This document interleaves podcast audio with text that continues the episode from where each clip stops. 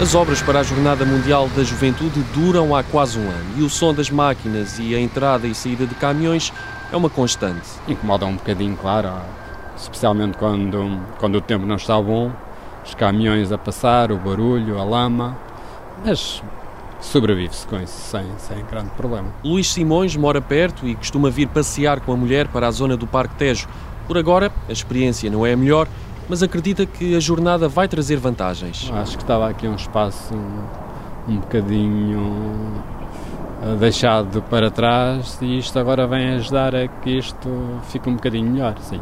Dinamizar aqui mais a zona. Sim, acho que os moradores aqui também vão ter alguma compensação. Agora sofrem um bocadinho com, com o barulho e com este movimento de caminhões, mas da posterior é possível que venham a ter algum privilégio, vá lá. As obras também não alteraram o dia a dia de Carlos Pereira. Temos que compreender que as obras que são necessárias é para benefício, mas há espaço suficiente para as poderem circular.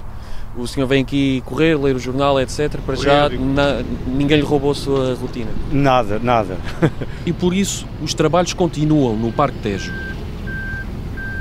Os moradores, de uma forma geral, uh, estão satisfeitos com, com, a renovação de todo este espaço que estava meio abandonado. Gisela Safrias é vice-presidente da associação que representa os moradores do Parque das Nações.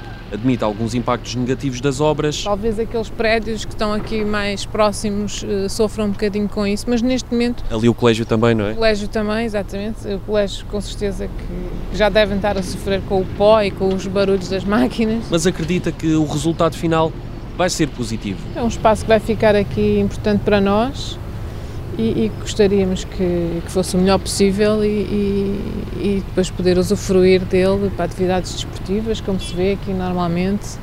Toda a gente aqui a usufruir. Aliás, estamos em obra e há pessoas a usufruir do espaço, não é? E os moradores concordam. Está a ficar bonito, tem ali um passadiço muito bonito e estou desejoso de que venha a inauguração para poder estreá-lo e correr ali junto ao rio até Vila Franca, se for possível. A voz e a opinião de quem lida dia a dia há vários meses com as obras para a Jornada Mundial da Juventude.